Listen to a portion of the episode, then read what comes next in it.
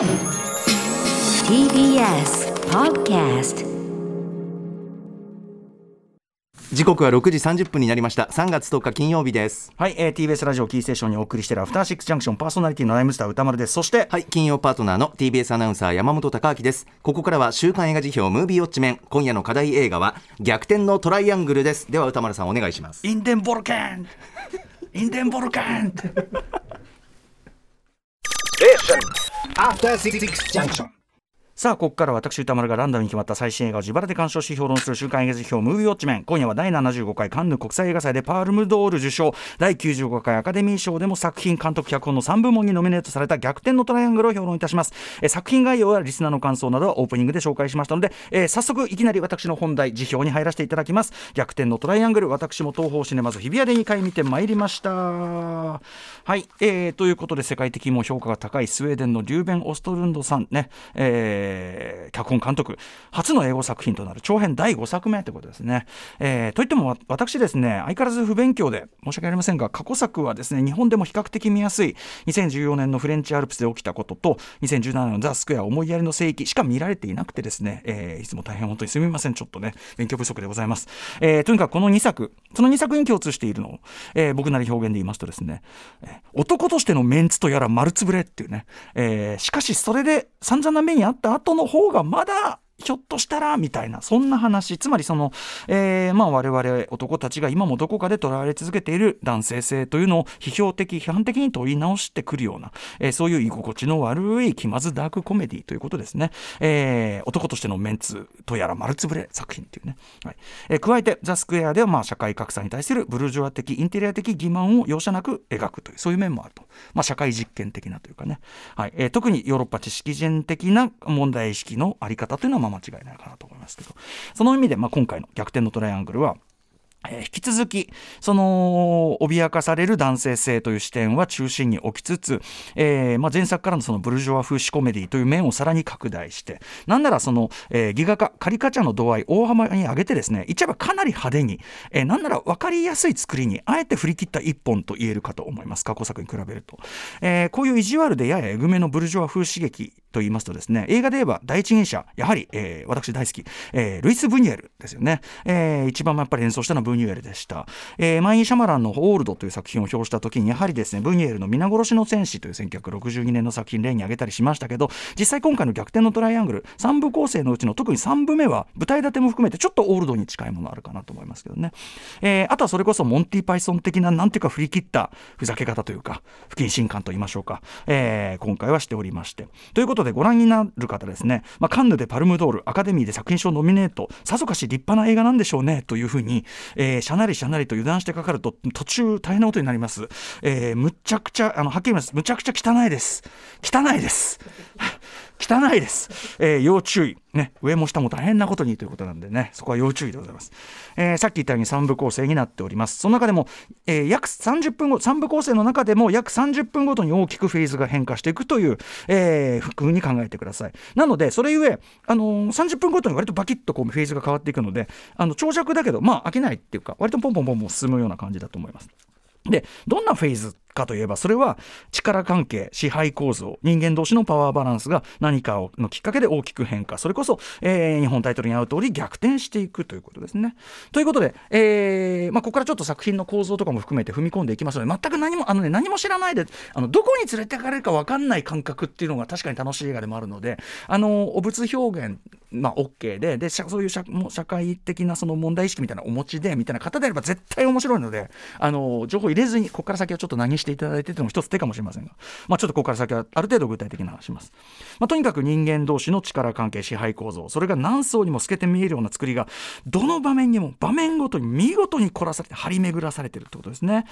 例えばまずオープニングからして、えー上半身裸の、まあ、男性ファッションモデルたちが、まあ、そのオーディションのおそらく控え室に集められてインタビュー、まあ、受けているわけですけどもここにすでに何層ものその権力と支配の構造っていうのが埋め込まれていますよね。男性モデルっていうのはもあの先ほどメールにもあった通り、まあ、しかも白人男性モデルで、まあ、イケメンで白人で、えーみたいな感じで、まあ、権力構造では上の方の人って感じするかもしれないけど実はファッション界では女性の3分の1のギャラだなんてことが示される、えーあるいはですねそのファッション業界の中のヒエラルキー。高級ブランドは客を見下す威圧的表情をしろ。一歩そういうする一方確かにって感じなのね。大衆ブランドはみんな一緒っていう幻想を売るって。これね確かに本当そうだよね。今まであんま考えたことなかった。高級ブランドはしかめっ面。大衆ブランドは笑顔。ほんとそうなんだよね。はい。えー、でまあここでそのバレンシアがバレンシアがからの H&M&V バレンシアガからの H&M, H&M っていうね。H&M ってね。こうすごくおかしいんですけど。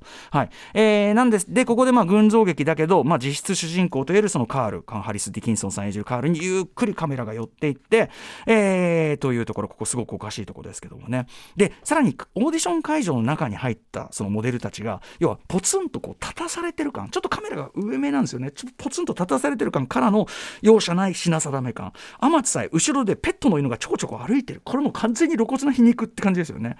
でここでそのタイトル「悲しみの三角形、えートライアングル・オブ・サッドネス」っていうのの一応語源的なもの要するに眉間の間のなんかボトックスでこう直す直せって言われるようなところらしいですね、まあ、要するに、まあ、眉間のシワってことだと思うけど、えーでももちろんその悲しみの三角形っていうのはいろんな意味が読み取れるニュアンスが読み取れるような、えことになっていくわけですが。で、えータイトルバーンと出て MIA の、えーボーンフリーがボーンと流れてイントロに乗せてボディーペインティングね。完全にその人体がものとして扱われるって感じのアルトラーテ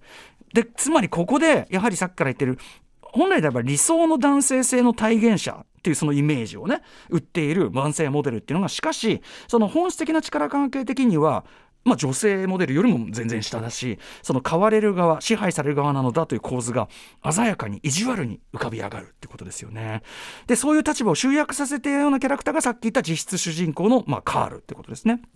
で、えー彼と一応の恋人でありおそらくは彼よりははるかに格上の小モデルにしてカリスマインフルエンサーでもあるヤヤこれ演じたチャールビ・ディーンさん本当に亡くなってしまってちょっと本当に痛ましい限りですけどねこれね、えーでこの2人のパワーパワーバランスの話が、まあ、まずパート1第1部ってことになりますね、はい、まずこの第1部。最初のそのファッションショー開始直前の客席を捉えるですね。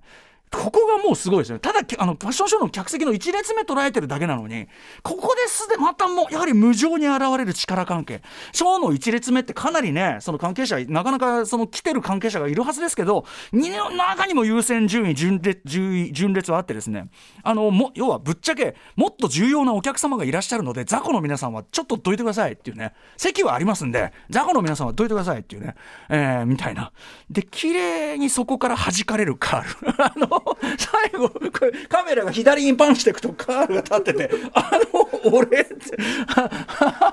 ねえ、というこの構図の作り方、捉え方、まあ、やはりシンプルなのに鮮やかだし、笑えるし、って感じですよね。で、まあ、そもそもその力関係、差があるっぽい、そのカールとヤヤのカップルなんですけど、カールはそこに自覚がある分、やっぱ自分のがちょっと収入もないし、弱い立場だって分かってる分、寄せばいいのに余計に男性的に生きってしまう。しかももそこに、男性的に生きりたいくせに、男女平等なんだから男の僕がいつも払うのはおかしいだろう、みたいな、あの、僕のが収入かっこ少ないのに、みたいな、そういうこう、議論まで、ねじれた議論まで持ち込むからっていうね、まあ、彼にはとにかくその方向、要するにいくら男性的に生きろとしても、その方向の勝ち目はないのに、ここがまたおかしみと悲しみを誘うって感じですね。でも結局最後には2人の間の権力構造を身も蓋もない形で再確認させられて、ね、つって言っちゃえばあれ、私はあなた雇ってるって言ってるのも当然なんだよね。あなたを、あなたといるとビジネスと関的な関係として雇ってるってことでいい？みたいな、ディールみたいな感じでなっちゃってっていうことですね。ということで、このパートは比較的このリューベン・オストルンドさんの過去作に近い、さっき言った男としてのメンツとやら丸つぶれパートっていうかね、話ですね。例えばその車内での言い合いの中のキュッキュッっていうあのワイパーの音。でかいんですこれが。うるさみたいな。とかあとね先ほどもあの金曜パートの山本さんも言ってたエレベーターの扉が閉じようとしてはカールにこじ開けられてガーガタン。ガーガタンっていう。とにかく断続的ノイズの耳障りさが、まあ、その不毛な言い合いのイライライラとさらに倍化していくという、えー一方でそのややもカールに対してはもちろん優位に立ってるけども結局そのその女性モデルのゴールは金持ちのトロフィーワイフになることだっていうふうに自ら公言してるぐらいでやっぱ世の中全体からすればやっぱりその真の強者とも言えないというような。結局はその強者にその下につくというところのために有利な立場を作ってるって程度の話になっちゃうみたいな。こんなことが示されてるんです。で第2部。ねえー、ヨット編に行くわけですけども。元はですねあれオナシスケの所有物だったという超豪華ヨットでまあそのクルーズねあのロケしてると。でこれねあのコロナ禍のロックダウン前日に撮影が終わったからよかったけどあのこれもうちょっとあの前倒しされてたらどういうふうに取り上げられたか分かんないってことみたいですけどね。でここにねまずね最初のとこからすごい。まず最初にヘリで黄色いケースが運ばれてきてわざわざちっちゃい黄色いケース。それを回収してどんな高級なものが入ってんのかなと思ったら中は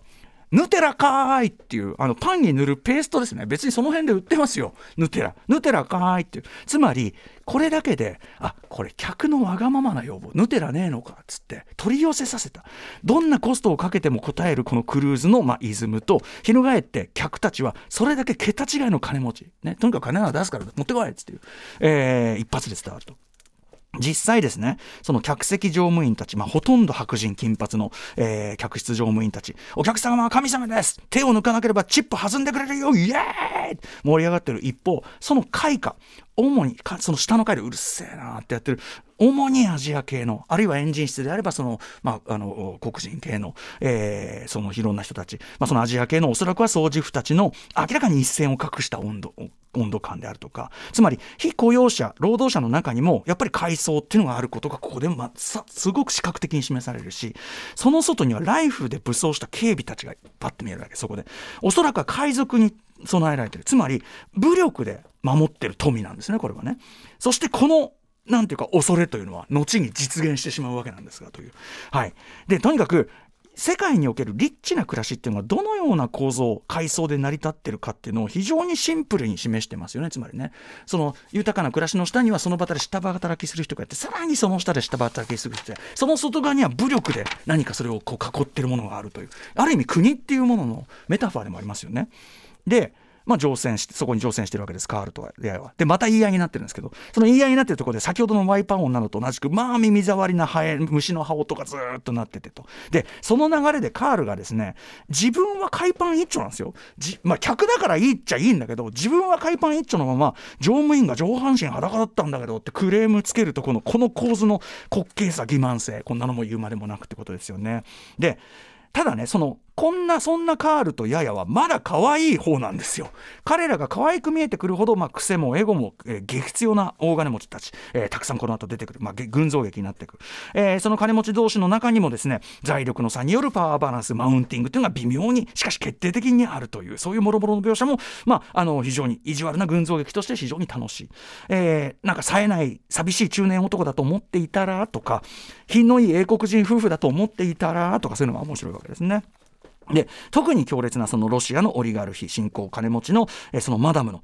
あなたたち貧乏人がかわいそうでね、人はみんな平等なんだから、人間は私平等だと思ってるわなので、命令よ今すぐ泳ぎなさいってね。私は命令聞けないのっていうね。あの、えっと、もう理不尽な問題。ちなみにここね、あれを受ける乗務員のアリシア役、アリシア・エリクソンさん。彼女がうまいめちゃくちゃうまいはい。まあそこら辺から様子がどんどんおかしくなってきて、まあ2部目の後半、後半の3、2部目の後半30分、地獄のディナータイム。その転換点っていうので、ああ、やばいいなっていうのを示すときに、まだそんな大事になってませんけど、太陽光が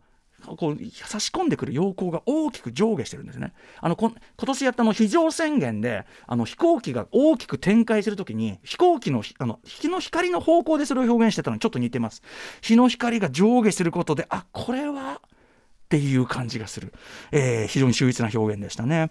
でですね、えー、ここからはですね、まあ、地獄のディナータイム、まあ、さっきから言ってる耳障り音ここではもうギギーコンギーコンギーコンっていう。まあえー、と揺れることできしむ船の音とやっぱりさっきも言った赤ちゃんのわーって鳴き声とかがこう本当にレイヤーのようにこう耳障りに重ねられてきてあとは加えてここはもう画面全体が常にゆっくり大きく揺れてますんでぐーぐーって。これあの傾斜をつけられるジンバルの上にセットを立ててほんで要するに撮影来る本当に船酔いに耐えながら撮ったらしいです。はい、大変な目をしながら撮ったらしいですけど。でまあとにかくここから先のその地獄絵図はですねまあ本当に皆さんの目でご覧ください。徐々に。しかしあるポイントから坂道を転げ落ちるようにみるみる目も当てられないことになっていくという、はい、とにかく果てしないイートとリバース。そして茶色いシャイニングとでも呼びたい。る時代茶色いシャイニングね、えー、でまあその間ずっとですねウディ・ハレルソンのまあマルクス自分はマルクス主義者だって言ってるアメリカ人の船長と、まあ、旧共産主義出身の、まあ、現資本家とかのオリガルヒのディミトリという酔っ払いの政治砲弾をずっと船長室のマイクロフォンから生放送。みんなこんな立ってなってんのに。地獄。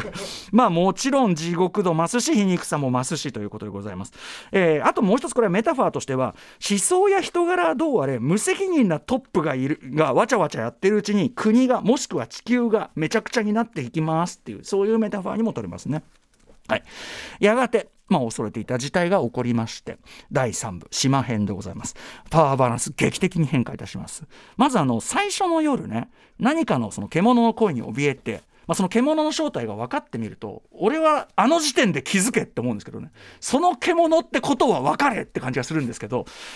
まあ、獣の声に怯えていきなり照明弾を撃ってしまう。男たち男たちなんですここは。いやー役立たず。ね。もう面目もそうないって感じですけども。でそもそもこれまでのその社会的役割からでもこんな危機的状況になってもですねなかなかやっぱり抜け出そうとしないんですね、えー、ブルジョワとその雇われ人たちっていうのは。なかなかそののんべんだれとポテチかなんか食ってるわけですよ。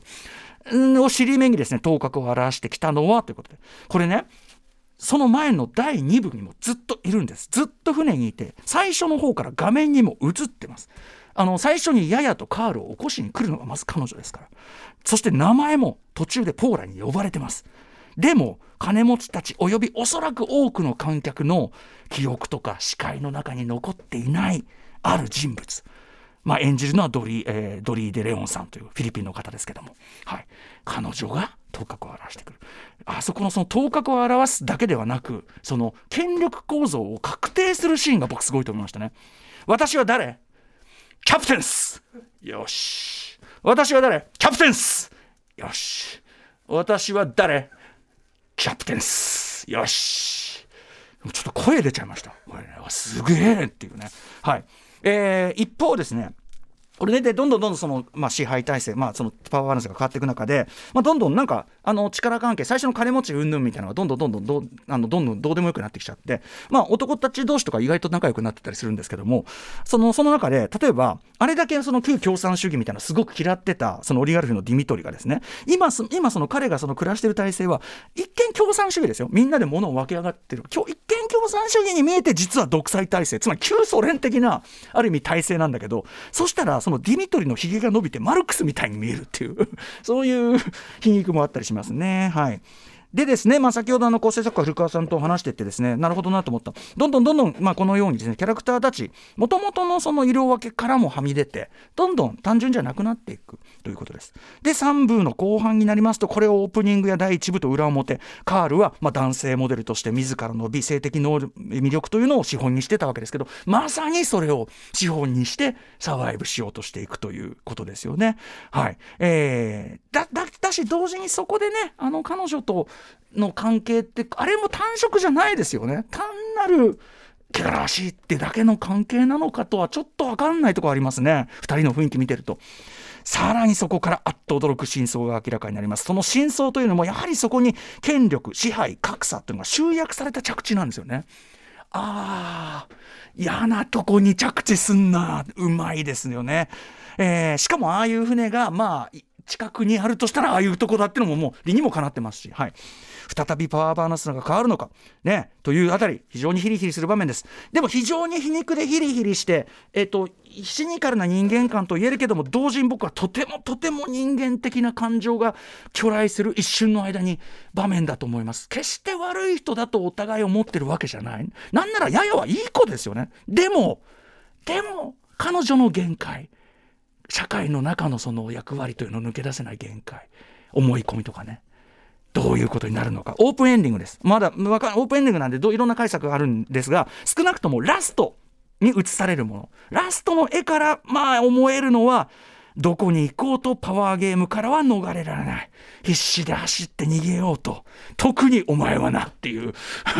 ことじゃないですかね。そこからですねラストえー、 Fred again さんのね、えーと、 Marea、えー、We, We've Lost Dancing って曲がね、まあ、とあるこう設定の込みで、これを流れる中、終わって、ダンスこうエンドロールが。この曲がまたすごくこうちょっと鳥肌もんの響き方するんですよねちょっとね。